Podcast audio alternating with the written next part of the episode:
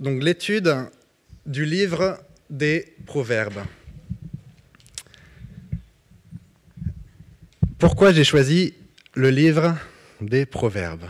Non pas que je sois un expert en sagesse, mais plutôt parce que je suis conscient que la folie est en moi et que je souhaite grandir en sagesse et discerner mieux ce qu'est la folie.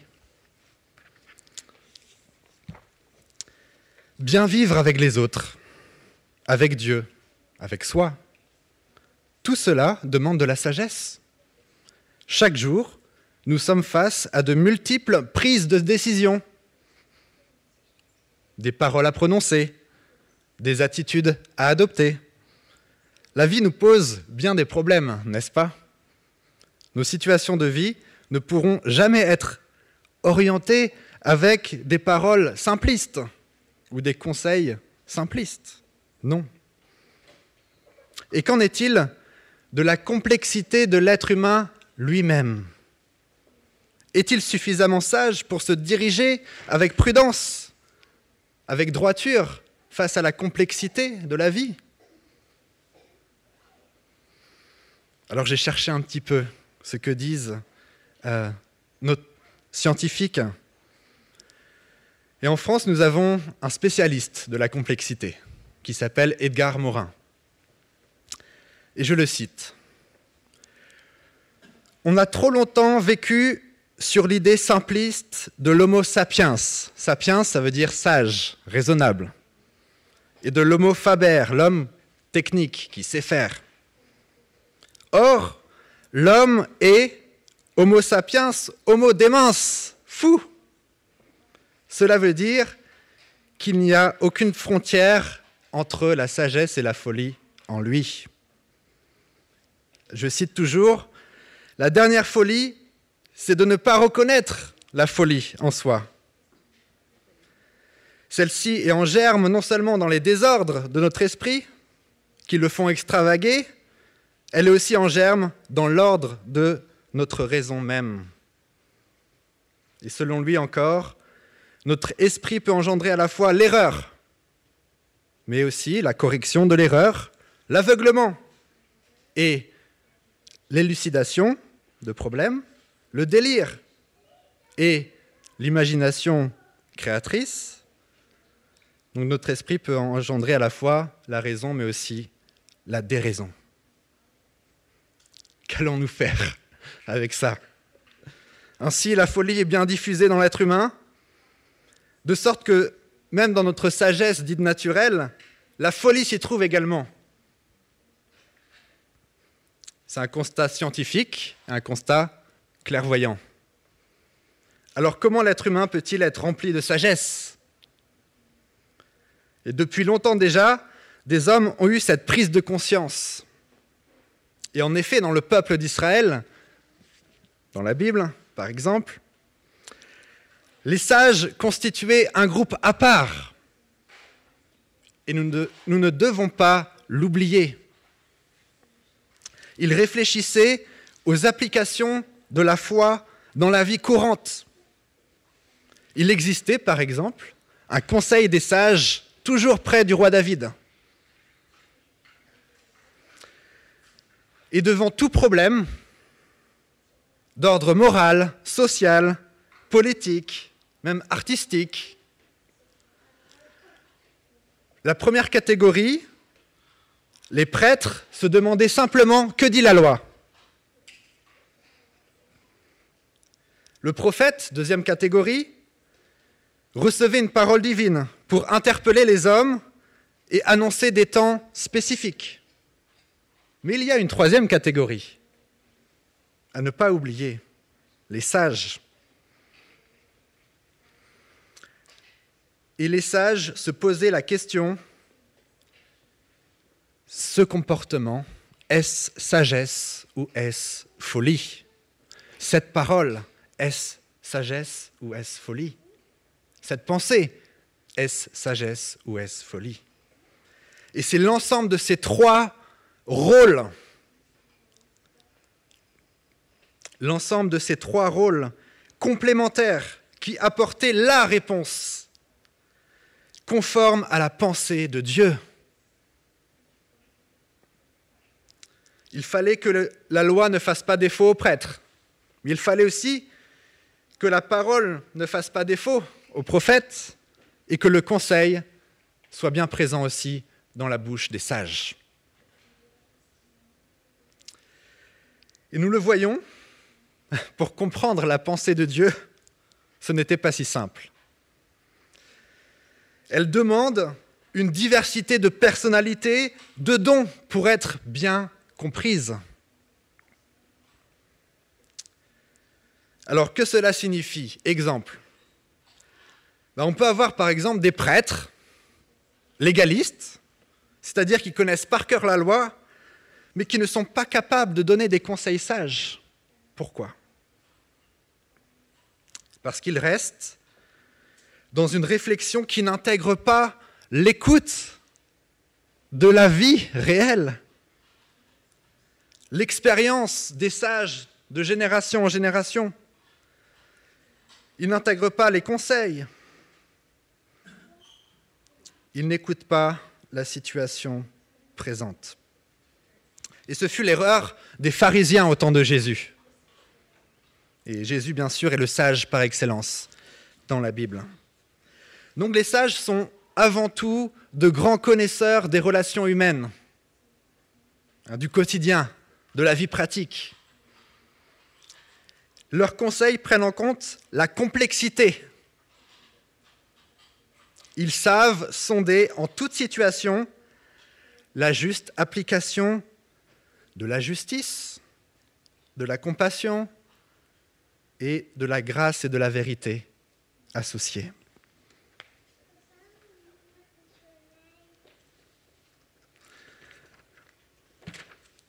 Nous avons le privilège de bénéficier dans la parole de Dieu dans la Bible de ces trois voies de la révélation divine. Hein, donc la loi, les prophètes et euh, les livres des sages. Et chaque style voit la question sous un autre angle. Et la forme littéraire des proverbes, et j'en viens maintenant spécifiquement au livre des proverbes, c'est le machal. Hein. lorsqu'il est dit, euh, proverbe, euh, en fait, c'est le, mot hébreu machal. Il est fondé sur l'observation des divers domaines de la vie. Il ramasse le fruit d'une expérience qui est sanctifiée. Il est facile à mémoriser. Hein, le proverbe ou la, la, parole de sagesse est facile à euh, mémoriser. Pourquoi? Parce qu'il doit revenir dans la vie quotidienne.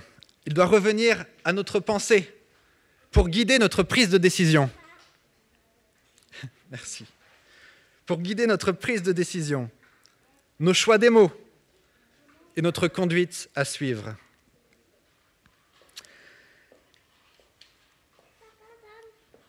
Alors je vais lire de suite le début du livre donc des Proverbes. Proverbes chapitre 1. Je lirai dans la Nouvelle Bible second. Donc ne vous inquiétez pas, il se peut que dans vos traductions, euh, les mots euh, choisis sont légèrement différents et j'en parlerai justement de cette difficulté. Maxime de Salomon, fils de David, roi d'Israël. Pour connaître la sagesse et l'instruction, pour comprendre les paroles de l'intelligence, pour recevoir l'instruction du bon sens, justice, équité, droiture, pour donner aux naïfs un esprit avisé, au jeune homme de la connaissance et de la réflexion. Que le sage écoute et il augmentera son savoir, et celui qui est intelligent acquérera l'art de diriger pour comprendre maximes et sentences, les paroles des sages et leurs énigmes. La crainte du Seigneur est le commencement de la connaissance. La sagesse et l'instruction, voilà ce que les imbéciles méprisent. Je vais m'arrêter là pour le moment parce qu'on a ici euh, vraiment l'introduction du livre. En fait, le livre des Proverbes ne se présente pas comme l'œuvre d'un seul auteur. Hein, même s'il est spécifié au début que ce sont les machals de Salomon, hein, essentiellement, mais on verra hein, dans notre série que euh, c'est plutôt une compilation qui s'est faite après l'exil, lorsqu'il y a eu un réveil spirituel et que euh, des manuscrits ont été retrouvés et assemblés. Et en, l'occurrence, hein, le premier chapitre qu'on va voir euh, ce matin euh, date plutôt de l'après-exil. Donc le peuple hébreu a été exilé à Babylone pour une partie d'entre eux, et il y a eu un réveil spirituel. Et ici, on voit bien que cette collection, bien sûr, est, toujours inspirée de l'esprit, mais qu'elle a été réalisée sur plusieurs siècles. Alors, les, chapitres de 1 à 9 forment la première partie. 1 hein. à 9, c'est la première partie. Euh, chapitre 1 à 9 nous montre la sagesse comme une personne, une personne divine. Et on découvre l'influence, effectivement, des prophètes euh, dans cette partie-là. La sagesse des proverbes se démarque d'autres sagesses du monde. Toute civilisation, euh, n'est-ce pas, a engendré euh, des paroles de sagesse. Mais ici, dans ce livre, il y a une attitude fondamentale. C'est le respect du Dieu vivant, hein, le respect de l'Éternel. Alors, la première partie, c'est que la sagesse, ici, est pour tous, sans exception. Ces versets ont une logique. Hein. Ils résument le cheminement pour acquérir la sagesse. Et les termes utilisés, que nous venons de lire, indiquent un apprentissage progressif. On commence par la découverte de la sagesse avec la discipline, la correction. Puis vient la perspective du discernement. Et ensuite, la prudence. Et même les sages, remarquez, même les sages ont besoin de se perfectionner pour avoir toujours une parole à propos et une prise de décision appropriée.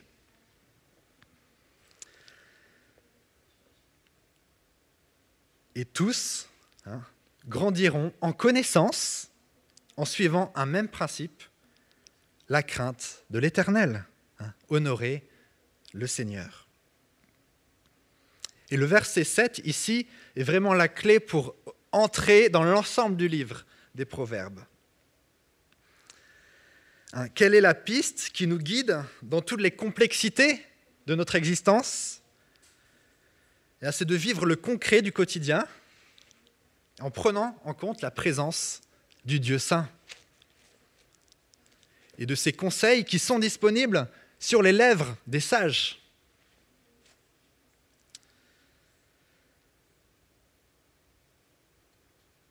Et on verra hein, à la fin de cette première partie, qui est des chapitres 1 à 9, que cela est répété. Hein. Le commencement de la sagesse, c'est la crainte de l'Éternel. La connaissance du Dieu saint, voilà en quoi consiste l'intelligence. Ou encore, craindre l'Éternel, c'est détester le mal. Alors, je poursuis, parce que je vous ai dit qu'il y a justement euh, une difficulté alors qu'on aborde ce, passage, hein, c'est le choix des mots. Parce que c'est valable pour toute traduction. Euh, forcément, nos mots français ne résument pas assez la richesse des mots hébreux euh, des manuscrits euh, donc j'ai fait le travail de revenir vers l'original, avec l'aide de théologiens, bien sûr. alors le verset 7, par exemple, hein, dit que la crainte de l'Éternel est le commencement de la connaissance. Hein, c'est le commencement de la science. mais la sagesse ce n'est pas la science pour la science, comme on, l'entendrait euh, aujourd'hui dans notre contexte français. Hein, c'est l'art de profiter d'une connaissance pour l'appliquer dans la vie courante. Il s'agit d'une sagesse, d'une connaissance pratique, hein, expérimentale. Alors, maintenant, je vais, vous indiquer vraiment ce que signifie un verset par verset chaque mot qui est employé. Donc si nous prenons euh, le verset 2, d'accord?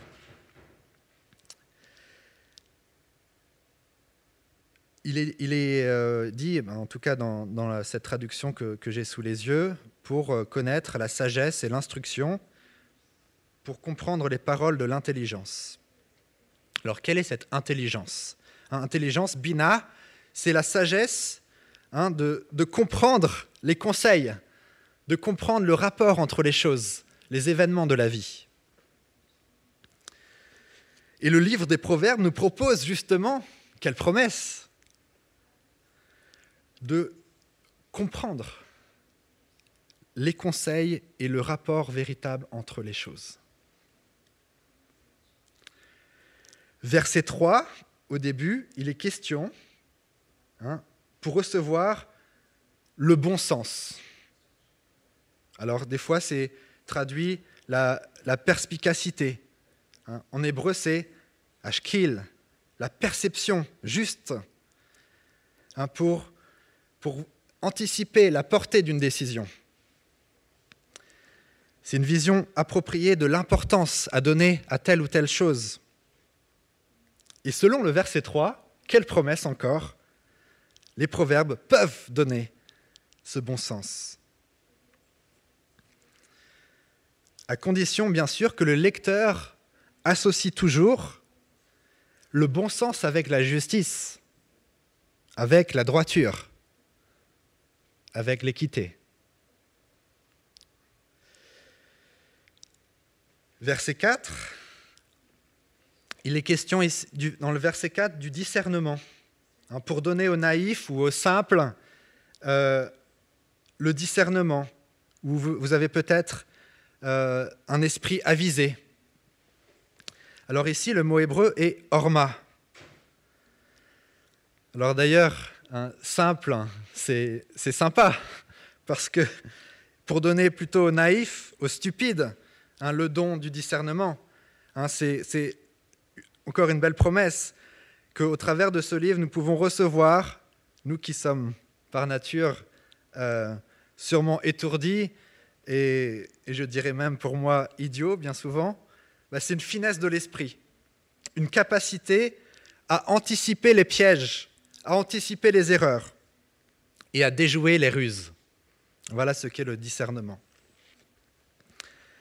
Alors en ce qui concerne la connaissance, j'en ai un peu parlé tout à l'heure par rapport au verset 7, un dahat, elle englobe, elle englobe à la fois la connaissance de Dieu, la connaissance de, la vérité, hein, des, éléments de la vie, et la vérité dans les relations, dans la rencontre. En fait, la connaissance, c'est une expérience spirituelle hein, qui englobe tout.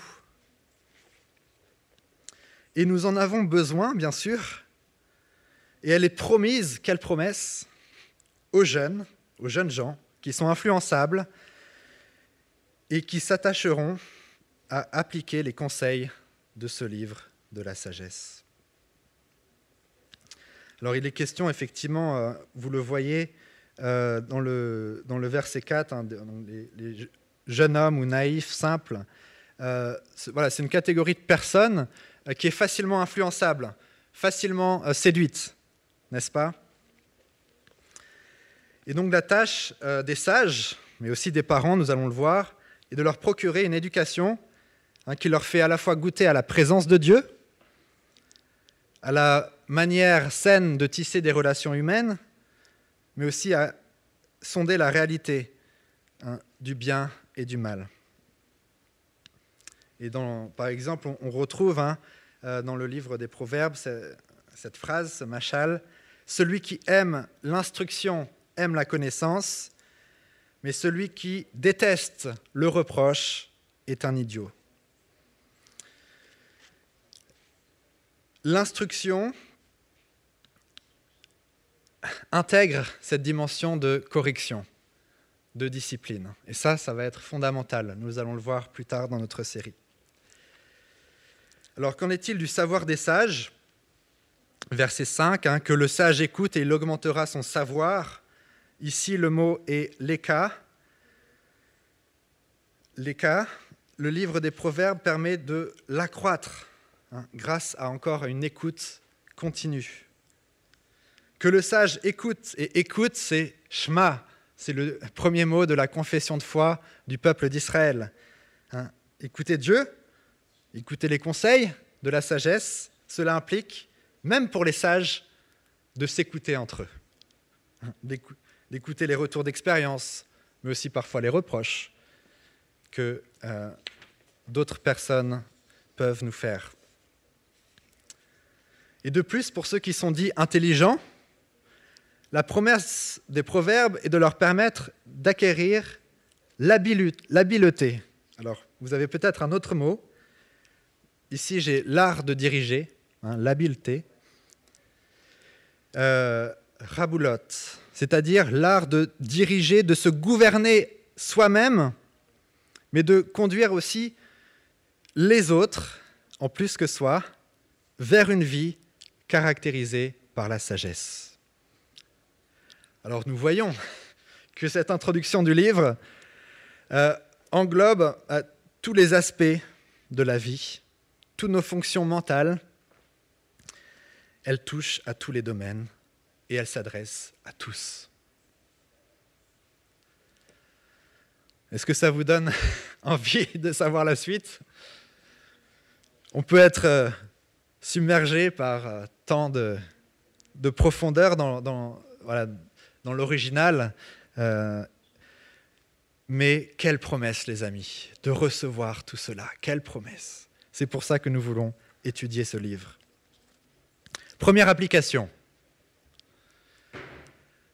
Combien c'est dangereux cette rupture entre les générations. N'est-ce pas un danger pour notre société? Parce que ce lien d'écoute entre les générations permet à la sagesse de circuler.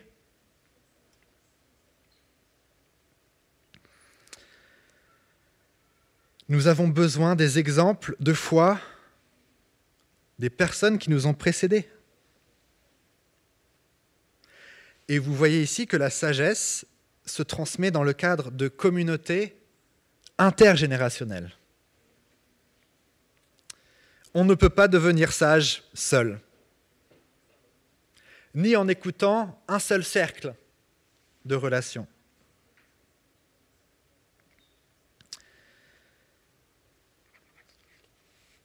Première question, on en parlera à la fin. Comment mieux vivre cette transmission de la sagesse dans notre vie d'Église? Voilà une question à approfondir. Comment mieux vivre cette transmission de la sagesse pratique, hein, cette transmission de conseils avisés dans notre vie d'Église? Alors je continue la lecture, donc versets 8 à 19. Et ici nous avons un premier discours d'un père à son fils.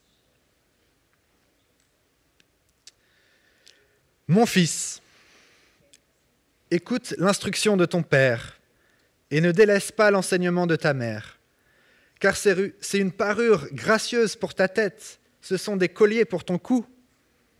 Mon fils, si des pécheurs veulent te duper, ne te laisse pas faire.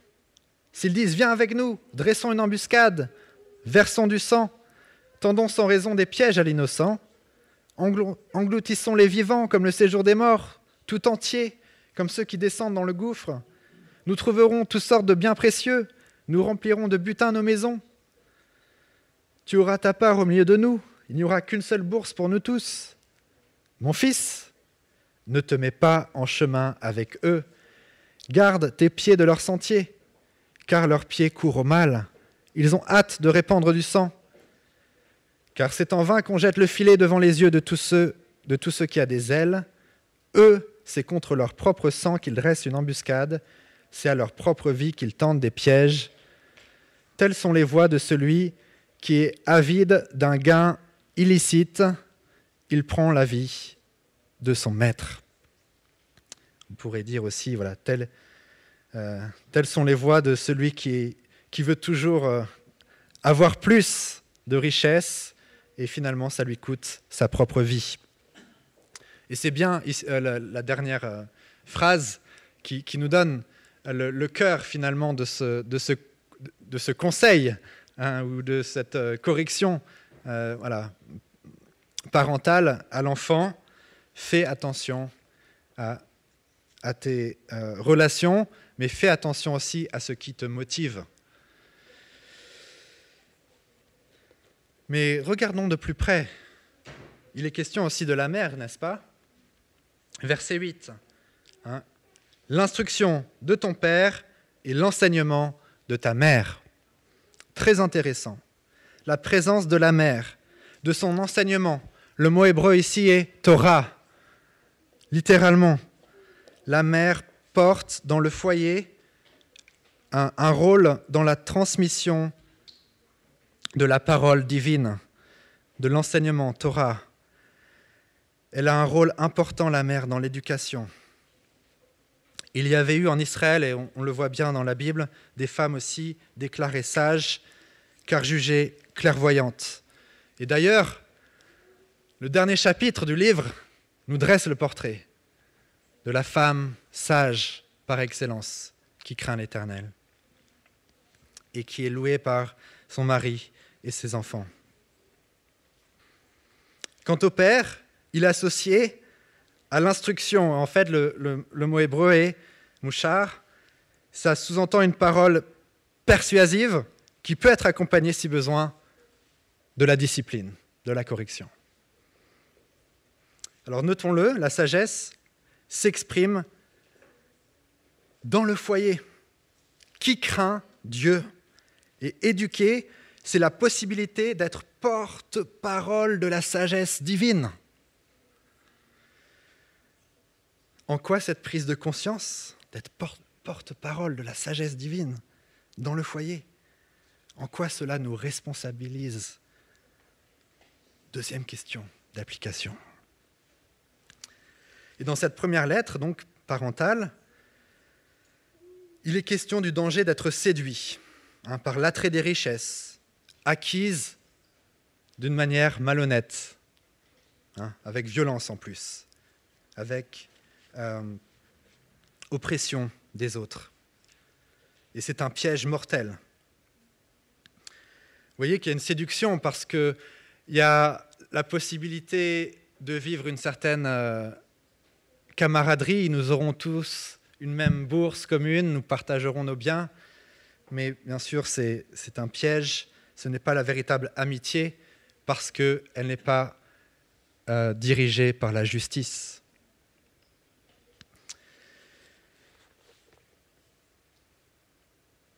Remarquez que ce que proposent le père et la mère, c'est la richesse véritable, une parure autour de la tête, des colliers précieux autour du cou.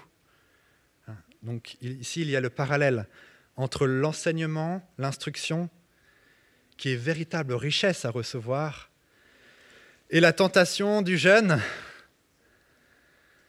de vouloir acquérir d'autres choses très vite,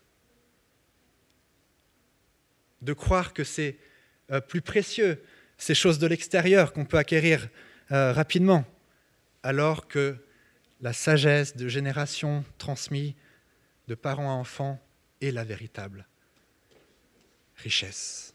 C'est le véritable trésor, parce que la sagesse divine se situe là, dans cette transmission. Nous avons tant à apprendre, les amis, de euh, la communauté juive, de la transmission, euh, euh, du souci de l'importance de la famille et de la communauté de croyants.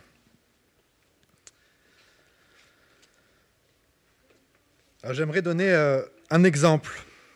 Moi aussi, j'ai reçu, pas plus tard que vendredi, une lettre. Alors non pas de mon père biologique, mais de mon père dans la foi, celui qui m'a enseigné à suivre Dieu. On peut dire que c'est mon père spirituel. Il m'a écrit une lettre. Si je n'avais pas reçu cette lettre, eh ben, j'aurais bien manqué de sagesse. J'aimerais juste vous en donner quelques éléments pour vous montrer combien c'est important d'avoir des personnes plus expérimentées, plus âgées, qui nous conseillent dans nos réalités de vie. il se trouve que dans sa lettre, il me parle de comment bien vivre l'épreuve. Et il m'a donné trois pistes. La première, d'accepter ses limites comme un don.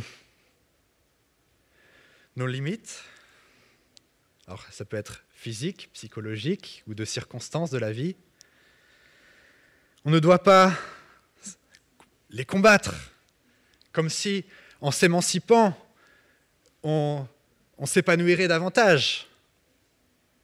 Ce sage qui m'écrit me dit, dans l'acceptation de ces limites-là, tu trouveras un don, un cadeau de Dieu, quelque chose qui veut te transmettre que tu ne peux que avoir dans la faiblesse et dans la limitation. Quelle sagesse. Deuxième piste qu'il me propose dans sa lettre,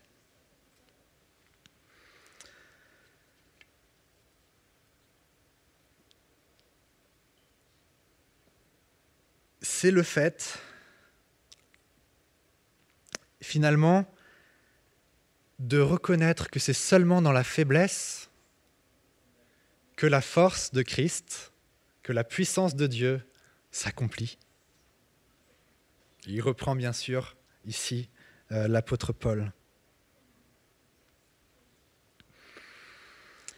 Il dit que alors que nous souffrons, notre âme est élargie par l'amour divin et nous grandissons en compassion pour les autres.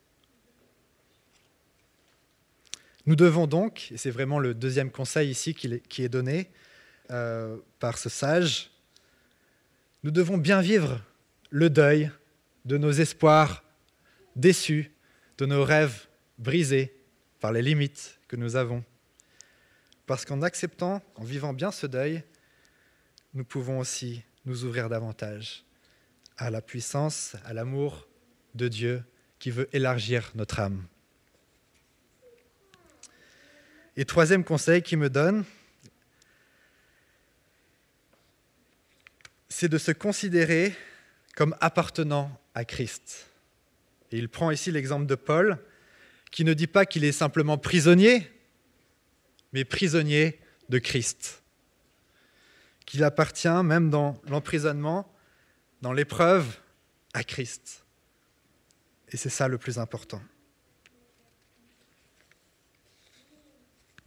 Alors voilà, on a, eu un, échange de, de, correspondance, simplement pour donner l'exemple de l'importance d'avoir euh, les conseils des autres qui peuvent vraiment nous éclairer dans notre situation de vie spécifique. Et donc ce, frère sage me, connaît bien et savait euh, que j'avais besoin de ces paroles.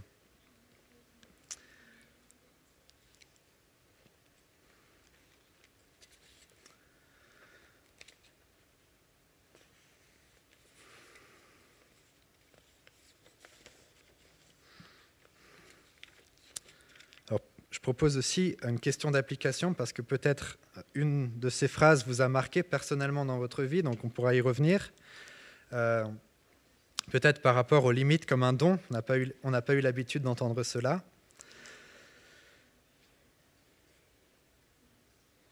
Alors souvent, justement, et j'écrivais ça en retour, on attend la sagesse comme arrivant d'une manière un peu euh, spectaculaire, alors qu'on prend peut-être de l'influence ou euh, des responsabilités. Euh, voilà, on a l'impression qu'elle va venir comme ça de manière triomphale. Alors vous savez, des fois, on commande un, on commande un, colis, puis il nous arrive chez nous, et on est un peu déçu par la taille ou, la, ou, la, forme qu'il a. Je me souviens une fois, on avait essayé d'avoir une poussette, par exemple, pour, pour la petite. Euh, ou, quelqu'un, c'était une amie qui avait essayé de commander une, poussette jouée pour, pour, la petite. Et en fait, elle, elle était allée chercher, la poussette, elle faisait ça. Mais des fois, on, voilà, on commande, ou pas, comme les boîtes de Playmobil, par exemple. Il y a les gros paquets dans les magasins. les enfants, ils ont du mal même à le porter. Puis on l'ouvre, il y a deux, trois sachets en plastique. Oh, alors souvent, nous, on, s'illusionne aussi. On pense que la sagesse va, voilà, va, arriver de manière royale, avec nous au centre, euh, notre propre euh, gloire, justement, hein, dans, tout ça, alors que c'est justement dans l'épreuve, alors que notre orgueil est, mis à mal, justement, par nos limites, que euh, cette sagesse arrive. et au travers, effectivement, de personnes qui vont nous prendre par la main et nous, et nous dire bah, Tu vois, moi dans ma vie, si je peux, si tu, si je peux t'apporter des paroles à propos, c'est parce que je suis aussi passé par là, par ces moments difficiles.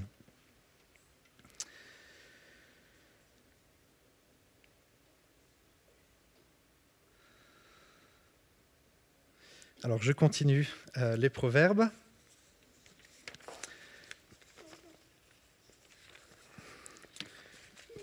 La troisième partie de ce chapitre,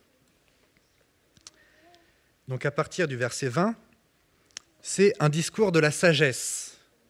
Hein, la sagesse qui se présente comme une personne. Alors je vais lire ce passage. La sagesse crie dans les rues.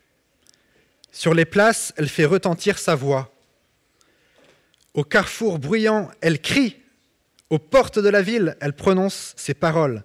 Jusqu'à quand, naïfs, aimerez-vous la naïveté? Jusqu'à quand les insolents se plairont-ils à l'insolence? Et les gens stupides détesteront-ils la connaissance? Revenez à mes avertissements. Je répandrai sur vous mon souffle. Je vous ferai connaître mes paroles. Ici, il y a une pause, et ensuite la sagesse continue. Puisque j'ai appelé et que vous avez résisté, puisque j'ai tendu la main et que personne n'y a prêté attention, puisque vous avez rejeté tous mes conseils et que vous avez fait peu de cas de mes avertissements, à mon tour je rirai quand la catastrophe s'abattra sur vous. Je me moquerai quand la frayeur viendra sur vous. Quand la frayeur viendra sur vous comme une tourmente, lorsque la catastrophe arrivera sur vous comme un ouragan, quand la détresse et le désarroi arriveront sur vous, alors ils m'appelleront, je ne répondrai pas. Ils me chercheront et ne me trouveront pas, parce qu'ils ont détesté la connaissance et qu'ils n'ont pas choisi la crainte du Seigneur, parce qu'ils n'ont pas voulu de mes conseils et qu'ils ont méprisé tous mes avertissements. Ils mangeront le fruit de leur voix seront rassasiés de leurs propres conseils, car l'égarement des naïfs les tue, l'insouciance des gens stupides les perd, mais celui qui m'écoute demeurera en sécurité. Il vivra tranquille, sans que le malheur l'effraie. Amen. La sagesse, elle parle d'une manière euh, directe, hein, n'est-ce pas? C'est étonnant. La parole de Dieu nous dit que la sagesse, elle crie. Qu'elle crie dans les villes, qu'elle crie dans les rues, hein, dans les carrefours où il y a beaucoup de monde, où il y a du bruit. Elle élève sa voix. Est-ce que nous l'entendons? Alors les versets nous le disent bien. C'est un contexte où il y a du bruit, il y a du tumulte, il y a plusieurs voix qui s'élèvent. Mais elle, la sagesse, elle est bien présente et elle crie. Elle veut se faire entendre. Elle nous appelle. Et on voit effectivement bien euh, la vigilance ici des sages d'inscrire la sagesse dans le concret, là où se trouvent les gens, non pas seuls, cachés dans un arbre ou dans une grotte. Non, la sagesse, elle est là, au cœur de la réalité de la société. Elle est là et elle appelle.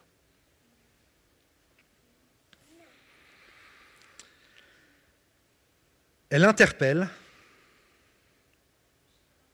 mais jusqu'à quand? Par trois fois, jusqu'à quand?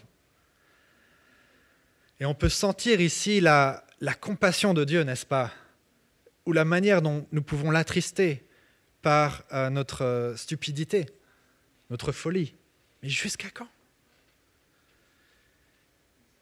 Et la folie, c'est que effectivement l'homme qui est naïf ou stupide, il aime il aime justement euh, l'insolence. Il se plaît dans l'insolence.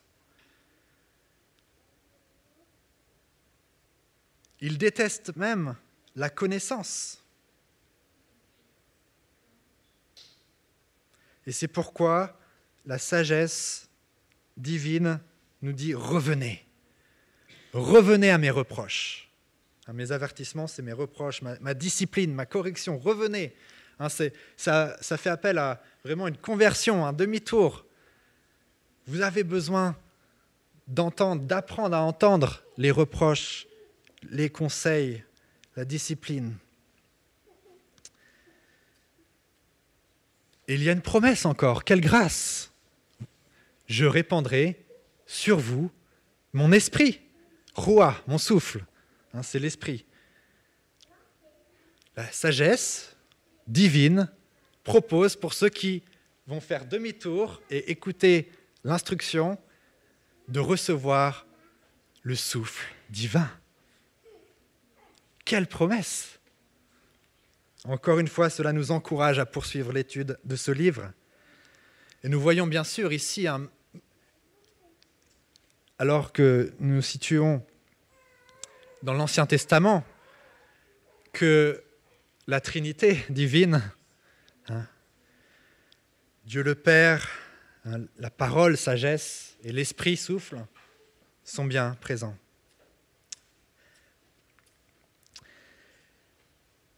Je vous ferai connaître mes paroles. Et voilà, il y a une pause ici, et après, c'est une déclaration qui est lourde à porter et un avertissement pour ceux qui n'écouteront pas, pour ceux qui ne reviendront pas. Ils seront livrés à leur comportement déréglé.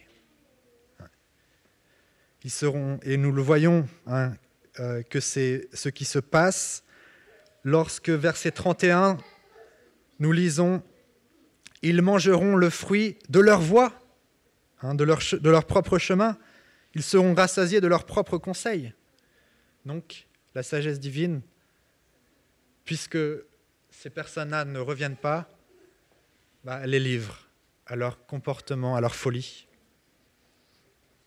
Et cette folie mène à la mort. Cette folie, cet égarement tue. Cette insouciance perd les gens stupides.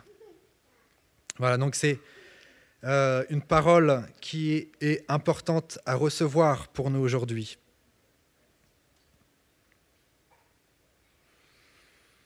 Il y a la perspective d'un jugement.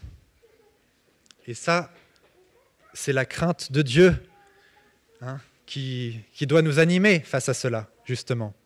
La crainte de Dieu, c'est que le Dieu saint est présent et que nos comportements, notre vie tombera sous le coup du jugement.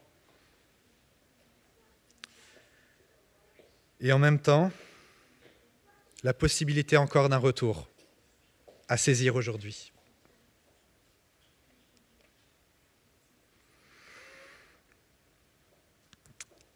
Le chapitre se termine par une note positive pour celui qui écoute. C'est la sécurité, la tranquillité, le fait d'être délivré de la peur.